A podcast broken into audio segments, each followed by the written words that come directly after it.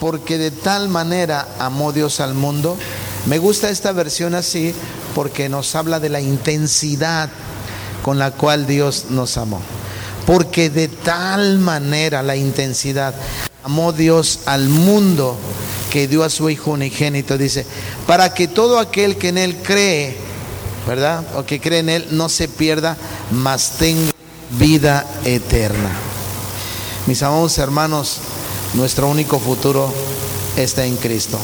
Porque Jesús vivió la vida digna, la vida digna que nunca hemos vivido y murió la muerte culpable que no queremos sufrir nosotros.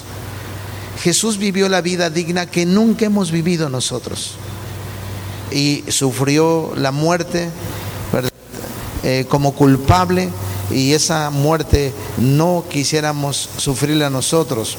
Así es que hermanos, por su vida y por la muerte y la resurrección de Jesús, Él cumplió todas las exigencias de Dios en nuestro lugar. No se les olvide esto. Jesús cumplió todas las exigencias en nuestro lugar. Él expió la culpa. Es decir, Él pagó, Él fue el precio. Él pudo satisfacer la ira de Dios contra nosotros. La ira de Dios fue descargada entonces en Jesús. Él venció a la muerte por nosotros. Hizo todo esto como nuestro sustituto. Y ya que nuestra incapacidad o en nuestra incapacidad nunca habríamos podido encontrar la salida, ¿verdad? Eh, y íbamos rumbo al infierno. Dios entonces nos dio a su Hijo completamente sin reserva ninguna, amados hermanos. Incluso Dios lo entregó en la cruz. Dios lo entregó, lo entregó en la cruz. Así es que lo abandonó a la desolación del infierno que merecemos para que nos diera para siempre jamás cosas celestiales que no podemos merecer. Romanos 8:32, mire lo que dice la escritura en Romanos 8:32. Es muy revelador porque cuando usted lee el libro de Romanos se da cuenta cuál es la condición del hombre. Pero Romanos 8:32, mire lo que dice la cita bíblica. Eh, el que no escatimó ni a su propio Hijo, sino que lo entregó por todos nosotros, ¿cómo no nos dará también con él todas las cosas? Ahora, este es el gran amor de Dios. El Hijo no deja de expresar nada de la gloria del Padre. No deja, queridos hermanos, ninguna de nuestras necesidades sin satisfacer, abriendo el gran corazón de Dios a los que no lo merecen. Porque nadie merecía a Dios. Ninguno de nosotros merecíamos a Dios. Yo no sé si nos hemos puesto a pensar en verdad ¿Hacia dónde nos dirigimos? ¿O hacia dónde nos dirigíamos sin Dios? Pero este amor tan grande está enfocado con alta precisión. Le quiero decir algo para que podamos entender un poquito más el sacrificio. Es un ejemplo que he puesto y es una ilustración que nos sirve para comprender un poquito la grandeza de cómo es que Jesús ocupó nuestro lugar, porque somos pecadores por naturaleza. Yo les decía que los pequeños, la, ir, la rebeldía está eh, ligada al corazón del, del joven, del muchacho, dice la escritura. Pero la ilustración es esta, hermanos. Dios solamente porque te ama no te puede perdonar. Porque si no sería un Dios injusto. Y el ejemplo es así. Si Lalo tiene una familia y yo este, mato a su, a su familia, de Lalo es un ejemplo, si yo mato a su familia de Lalo y me detienen las autoridades y me llevan ante un juez y mi caso está, pero el juez me conoce y es mi camarada y me ama. Y porque me ama, entonces el juez dice, bueno, yo te amo, yo tengo la autoridad aquí, yo te voy a perdonar. ¿Cómo se llamaría eso? Injusticia se llamaría injusticia. Lo mismo pasa con nosotros. Alguien tenía que pagar el pecado de la humanidad, el pecado de los hombres, y ninguno de nosotros podía haber vivido la vida digna que vivió Jesús. Nadie ha podido vivir la vida digna que vivió Jesús y perfecta. Y cuando Jesús, que era el Cordero de Dios, el Cordero, por eso se asimila a un sacrificio también, porque en el Antiguo Testamento se sacrificaban animales para expiar sus pecados. ¿Y sabe qué pasaba en el Antiguo Testamento? Que los pecados solamente eran como escondidos delante de la presencia de Dios. Pero el Hijo vino para quitar todo pecado, para limpiarnos de todo pecado. Y Él es el único que pudo satisfacer, satisfacer primero la ira de Dios. Alguien tenía que pagar. Lo justo es que el juez me condenara a cierto tiempo de prisión y hasta la pena de muerte. De hecho, yo creo en la pena capital. Yo creo que debería de estar vigente.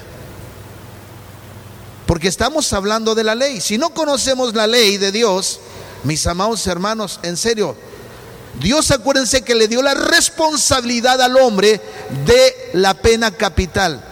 Y Jesús dijo que la ley es perfecta. La ley es agradable y más deliciosa su palabra y más que la miel y más que la que destila del panal. Por eso entonces alguien tenía que satisfacer la ira de Dios, alguien tenía que pagar así como el que asesina tiene que pagar, el juez tiene que eh, pagar, aunque sea su hijo, el juez tiene que aplicar el Estado de Derecho porque no está sujeto a negociación. Y Dios es un Dios justo. Y por eso, hermanos, dice que sintió el abandono Jesús, porque el pecado de nosotros estaba en ese momento, en él, él cargó con el pecado, por ese amor tan grande. El Hijo unigénito es nuestro punto de acceso a Dios. Jesús es nuestro punto de acceso a Dios. No hay ninguna otra ideología, no hay ninguna otra este, filosofía que sea un punto de referencia para llevarnos al Padre. Solamente Jesús, el unigénito, es nuestro único punto de acceso a Dios. El único dado por Dios, el único aceptable para Dios. No hay otro. Y a manera de desafío, te desafío a nombrar cualquier otra esperanza en este mundo de la que pueda decirse. ¿Quién nos puede llevar al Padre? Jesús fue atrevido. Él dijo, yo soy el camino, la verdad y la vida. Él se atrevió a decir cosas que nunca nadie, ni los más grandes filósofos, ni los iluminados pudieron haber dicho. Jesús fue el, único que pudo haber dicho eso. La obediencia y la muerte de Jesús pusieron el fundamento y abrieron el camino para este grande y soberano acto de gracia. La cruz de Jesús muestra la más impresionante, hermana, hermanos, exhibición del odio de Dios hacia el pecado. Escucho otra vez. La cruz de Jesús muestra posiblemente, o diríamos así, el espectáculo o la evidencia más impresionante exhibiendo el odio de Dios hacia el pecado y al mismo tiempo la manifestación más hermosa al perdonarnos a nosotros. El perdón pleno y libre está escrito en cada gota de sangre que se ve, se proclama en todo gemido que se escucha. Oh bendita puerta Oh bendita puerta, retorno, abierta y nunca cerrada al errante de Dios. Qué glorioso, qué hermoso. Es un himno de Bunyan. Mis amados hermanos, aquí los pecadores, los viles, los culpables, los indignos, los pobres, los que no tienen nada, todos aquellos a los que el Padre ha llamado, todos pueden venir aquí también el hombre cansado puede traer su carga. El hombre que está desesperado, el hombre que no encuentra el camino, el hombre que anda errante, errante y vagabundo por esta vida. Hermanos, porque de repente, aunque tengan sus jornadas de trabajo, llega un momento que ¡pum! surge una laguna, surge un signo de interrogación, surge la incertidumbre, surge la duda y muchas veces hasta el temor. ¿Y ahora qué hago? ¿Y ahora para dónde camino? ¿Y ahora para dónde voy? Y no me refiero a que no conozcas el camino de tu casa, sino hacia dónde se dirige nuestra vida. Y el Señor, hermanos, a todos aquellos indignos, les dice, vengan los que estén cargados, pueden traer su carga, el espíritu quebrantado, su pesar, el espíritu culpable, su pecado, el espíritu reincidente, su desorientación. Todos aquellos que oyen la voz de Dios y no endurecen su corazón son bienvenidos aquí. La muerte de Jesús fue la apertura y el vaciado de todo el corazón de Dios fue derramado. Fue una derrama en un océano infinito de misericordia que ansía una salida. Fue Dios mostrando cómo podía amar a un pobre pecador culpable. ¿Qué más podría haber hecho que esto? Cualquier otra esperanza se fundamenta de, de forma explícita o implícita en cuán merecedores somos. Solo el Evangelio se basa con claridad, con valentía, en lo amoroso que es Dios con el que no lo merece. Si pensamos que podíamos ganar, exigir y pelear a lo largo de toda tu vida sobre la base de nuestros propios derechos y capacidades o inteligencias, mis amados hermanos, pero ahora encontramos, si pensamos que es así, estamos equivocados, porque ahora encontramos dentro de nosotros no luz, sino tinieblas y negación, no libertad, sino un acorralamiento espiritual. Si te has impactado a ti mismo con el mal que puedes llegar a hacer, ustedes no se imaginan todo el mal que el hombre puede llegar a hacer, toda la perversidad hermana Patti, que el hombre puede llegar a desarrollar. Nos sorprendemos nosotros mismos, muchas veces de nosotros mismos nos sorprendemos. Dios nos espera siempre a los que ha llamado con sus brazos abiertos. Y cuando finalmente abandonamos nuestras pretensiones y nos abrimos al amor de Dios, siempre lo encontraremos justo donde Dios mismo lo puso, en su único Hijo. Solo en Cristo nosotros somos culpables. Los culpables encontramos todo el amor que necesitaremos y esto es lo que dice el Evangelio. Pero ¿cómo es que hemos llegado hasta ahí? Escuche estas palabras. Para que todo aquel que en él crea, Juan 14, también 6. Juan 14, 6, por favor. Para que todo aquel que en él cree no se pierda, mas tenga vida eterna. Y Juan concluye el versículo 16 con esta respuesta. Jesús dijo, yo soy el camino, la verdad y la vida, y nadie viene al Padre si no es por mí, no hay más. Ahora Juan 3:16, por favor. Mire, porque de tal manera amó Dios al mundo que ha, que ha dado a su Hijo unigénito, para que todo aquel que en Él cree no se pierda, mas tenga vida eterna. La tragedia más grande es que hay mucha gente que está perdida y no lo sabe. Ni siquiera lo siente. Ni siquiera siente escalofríos. Mucha gente no sabe que está lejos de la gracia de Dios y ni siquiera lo saben. Y Juan concluye esto diciendo, para que todo aquel que en él cree no se pierda, más tenga vida eterna. La expresión todo aquel, hermanos, es amplia.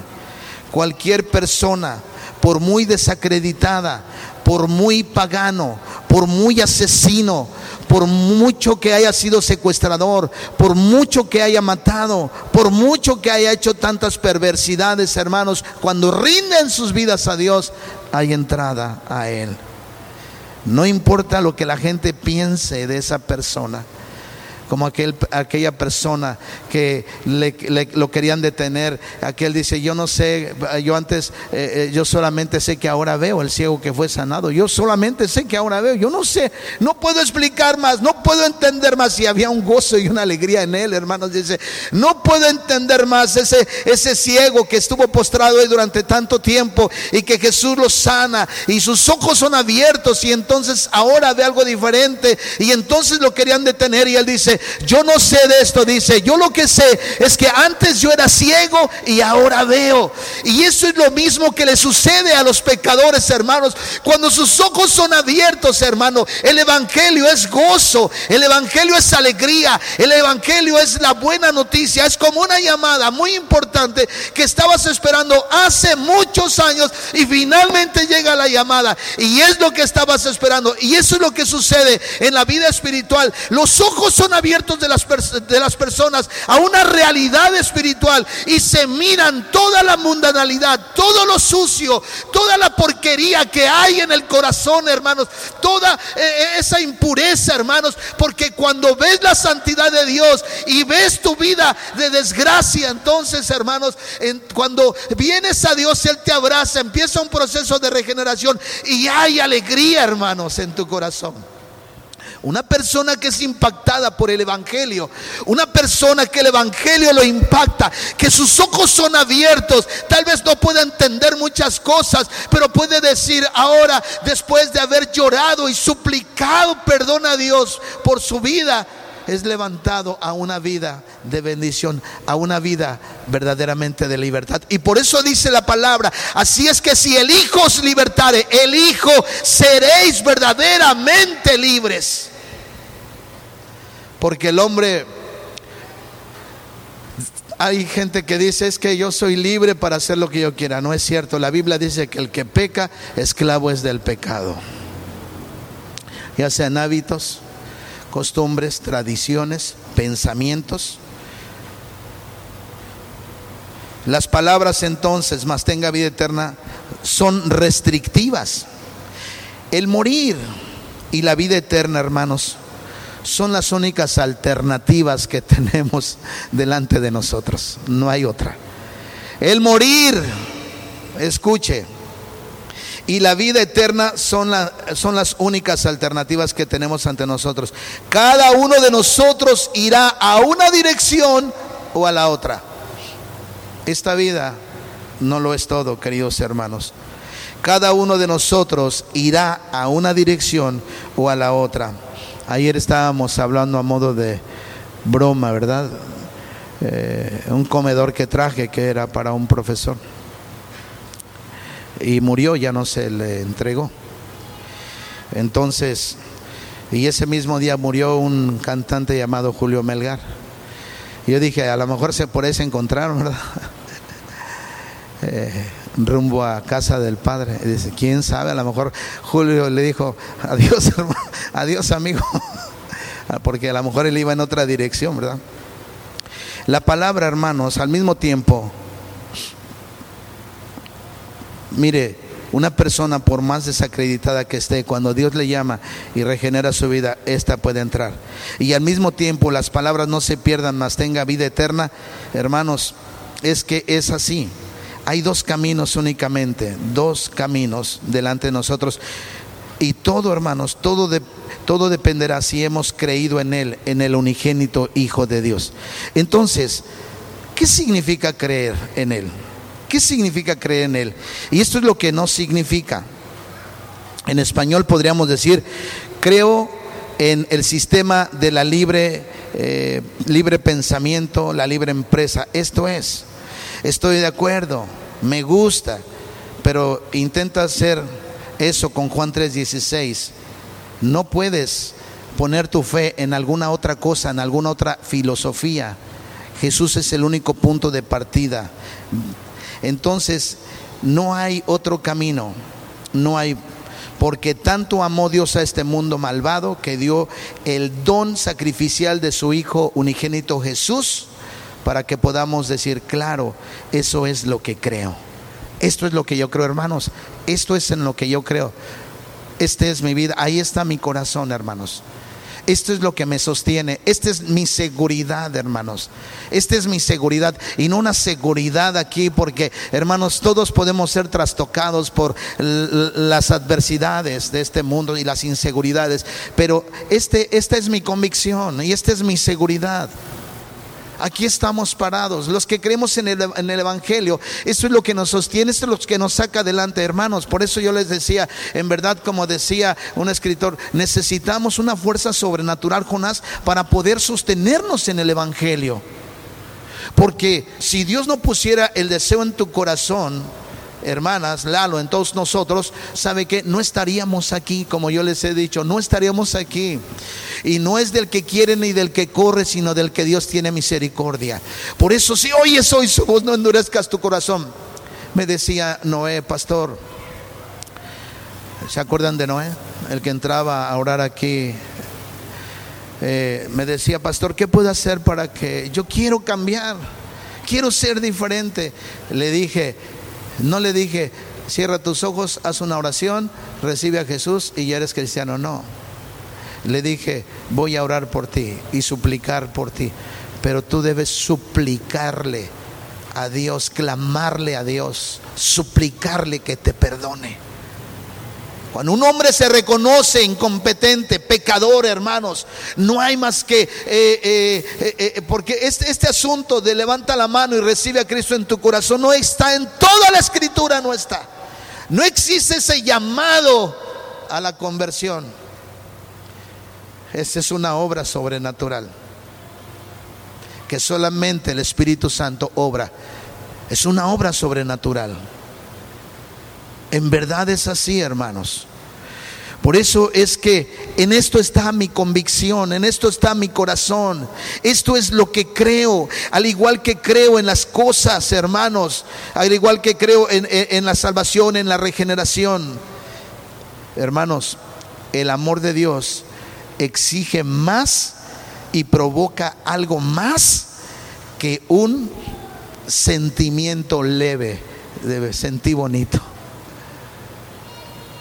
El texto griego, hermanos, que esto me gusta porque ya entramos un poquito a hacer un poco de exégesis, en el versículo 3, 16, literalmente eh, enseña, dice literalmente, todo aquel que ponga su fe en él no perecerá.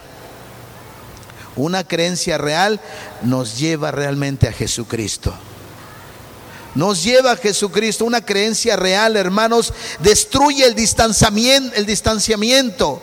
nos lleva de la autosuficiencia a estar completamente dependientes de Dios en Cristo. Dejamos de tratar a Jesús como un adorno religioso o la vida cristiana para colocarlo en nuestra vida. Más bien hallamos en Él nuestro todo se convierte en nuestro nuevo centro sagrado. Por eso estamos aquí, hermanos. Nadie nos obliga a venir. No necesitan decirnos que debemos estar aquí en la iglesia. De manera natural tenemos ese deseo de venir, de leer la palabra, de orar, de adorar a Dios. Nadie de venir a la oración, nadie nos obliga. Es un deleite, hermanos, para nosotros. Es un disfrutar en la presencia de Dios, disfrutando sus consejos, disfrutando su palabra, siendo más sabios para esforzándonos para tratar de vivir de acuerdo a, sus, a su propósito. Y aunque no somos perfectos, pero sí debemos ser cada día más maduros en las cuestiones de la palabra. Y esto es nuestro centro, hermanos. Qué bendición. Con gusto nos perdemos en lo que es para los pecadores desesperados, para algunos, porque no entienden que estén, por qué estamos aquí hoy. Ni entienden por qué estamos aquí los domingos, ni entienden por qué venimos a orar. Y más bien, hermanos, hallamos en el, nuestro Señor Jesucristo nuestro todo. Así es. Ahora, así es de profundo esto. Cuando creo en Cristo, escuche esto, cuando creo en Cristo, dejo de esconderme y de resistirme. Cuando yo creo en Cristo, dejo de esconderme y ya no me puedo resistir. ¿Cuántos están conmigo? Dile al que está a tu lado, no te resistas, dile al que está a tu lado, no te resistas, dile al que está a tu lado. También todos díganle a todos, no se resistan, ¿eh? No os hagáis, así dice la Biblia. ¿Verdad? Ok. Entonces, cuando creo en Cristo, dejo de esconderme y de resistirme y entrego mi autonomía, mi aparente eh, eh, libertad a los pies de Cristo. En respuesta entonces a la buena noticia de todo lo que Jesús ha hecho, me, me, lanzo a Él como mi única esperanza. Quiero ser realmente perdonado de mis pecados reales por un Salvador real. Y cuando ves a Jesús de esta nueva manera, la Biblia dice que eres llevado a estar en Él de forma segura y para siempre. Y eso es maravilloso, hermanos. La gente muchas veces entra en un misticismo, hermano, y en, cosas raras aún en las congregaciones. ¿Por qué la gente solamente llora cuando hay alabanza? Y si usted se da cuenta, hermanos, de verdad, a la iglesia le pasa como en la época del romanticismo que surge en Francia, que escondía lo que era la realidad de la vida. Era como una anestesia en el arte de la, de la pintura. Los pintores en, ese, en esa época del romanticismo, después vino todo lo que es el renacimiento pero el, el romanticismo, hermano, los pintores contemplaban, contemplaban este, mis amados hermanos, contemplaban una imagen y tardaban, escuche, viendo una imagen, por ejemplo, si ese es un florero y quiero hacer un cuadro, lo contemplaban 20 veces, vez tras vez, tras vez, tras vez, tras vez, y pintaban un trazo nada más. Y hoy muchos predicadores ven el texto una vez y escriben diez líneas, cuando debe ser meditado. Y el, el romanticismo y todas estas cuestiones permearon a muchos de los eh, lectores. Y en esta época, hermanos, entonces después del, romanticismo vino lo que era el realismo. Surge el arte realismo. Y después viene el arte del impresionismo, que distorsiona la realidad.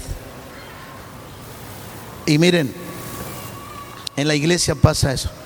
Cuando escuchamos una canción que tiene sentimiento, eso no tiene nada que ver con la escritura y ni tampoco tiene nada que ver con el Espíritu Santo, ¿eh? De verdad. ¿Cuántas veces has escuchado, has visto a la gente llorar cuando escucha la palabra?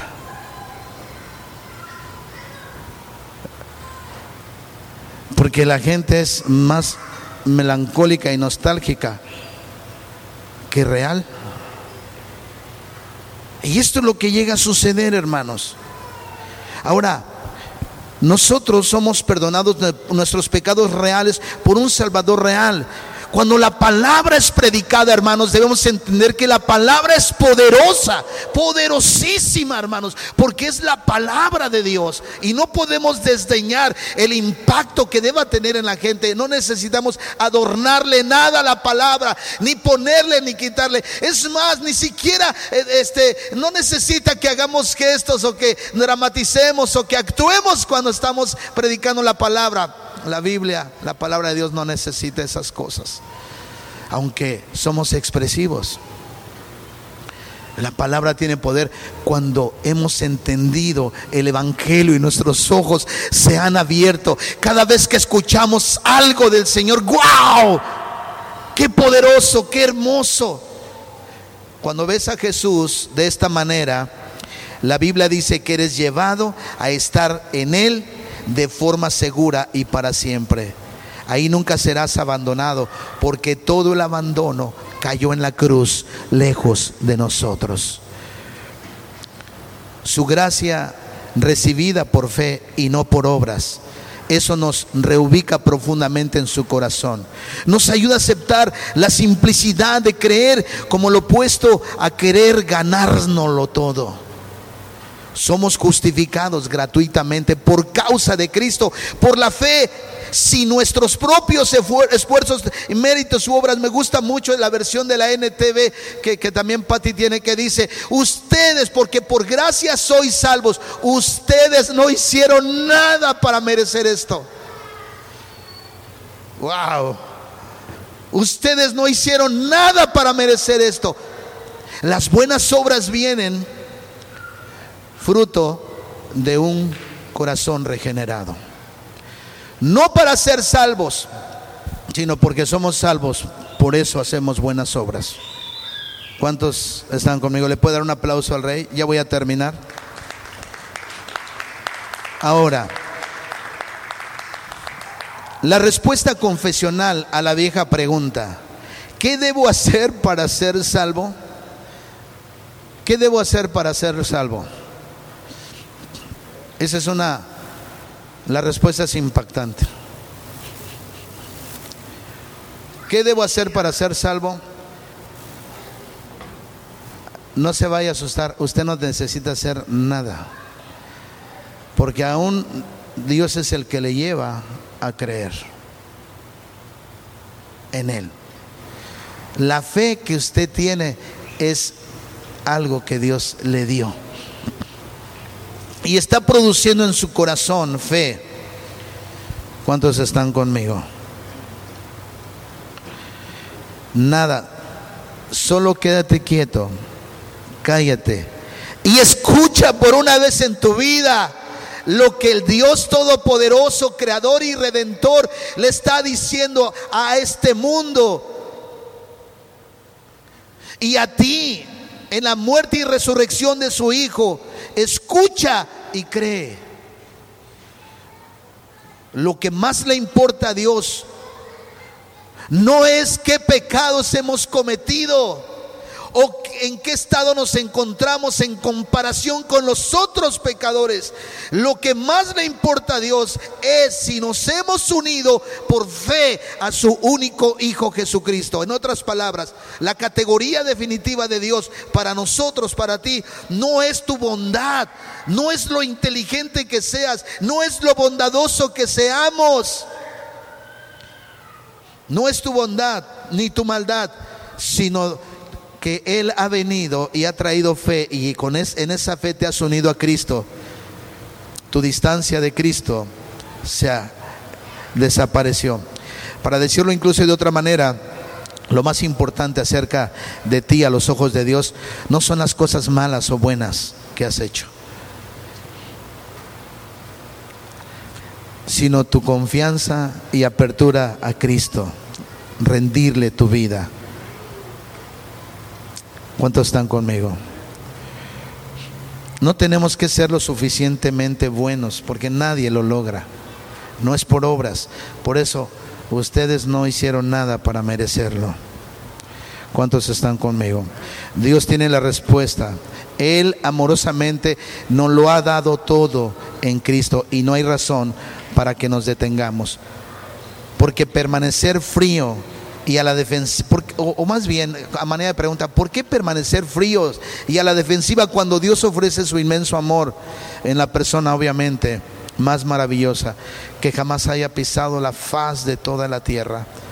¿Por qué no confiar en Él?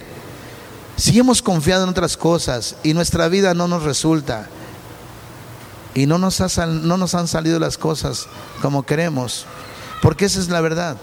El hombre debería venir a Cristo y empezar una vida con Él, porque no le ha funcionado al hombre durante toda su vida de otra manera. Si lo haces, Él te atraerá a sí mismo y lo hará para siempre. Y esta es la promesa del Evangelio. Si no crees en Jesucristo, te perderás. La palabra, eh, ¿ves la palabra se pierda? Porque de tal manera amó Dios al mundo que ha dado su Hijo único para que todo aquel que cree en Él no se pierda. Esa palabra, pierda, en Juan 3:6, mírala fijamente por un momento, contempla esa palabra por un momento. Esta palabra, contémplala un momento. Esta palabra es capturada eh, vagamente en una obra llamada Brit, escrita por Samuel Bickett. quien contribuyó al movimiento del teatro, de lo absurdo, de aquella época. La obra completa dura unos 35 minutos. Las cortinas se abren para revelar una montaña de basura en el escenario. No hay actores. El único sonido es un grito humano al encenderse las luces que es seguido de un silencio, el cual es después seguido por un gemido.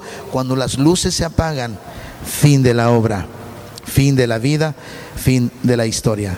Esto es una imagen de lo que es perderse una vida que deja atrás un rastro de ropa deshecha, ordenadores viejos, emisiones de carbono y oportunidades perdidas. De nada te sirvieron los dones, las habilidades. Y a continuación viene tu funeral. Y después de la muerte, de todos los que lloraron en tu funeral, no importarás, no importarás, no importarás nunca más excepto cuando estés de pie ante el juicio del trono de Dios en la eternidad, donde rendiremos cuentas por haberlo rechazado porque, o por, por haberle rechazado. El infierno es para aquellas personas que podrían estar disfrutando del amor de Dios, pero no quisieron. La Biblia dice, los cuales sufrirán pena eterna de perdición, para que todo aquel que en él cree no se pierda y estarán excluidos de la presencia de Dios y de la gloria de su poder. Eso significa perderse. Pero la vida eterna está disponible ahora mismo para todos aquellos que son pecadores, merecedores del infierno. Mis amados hermanos, hoy hemos podido contemplar un poquito más lo de este versículo de Juan 3, 16. Hay un camino no hay otro camino. Qué bendición. Por eso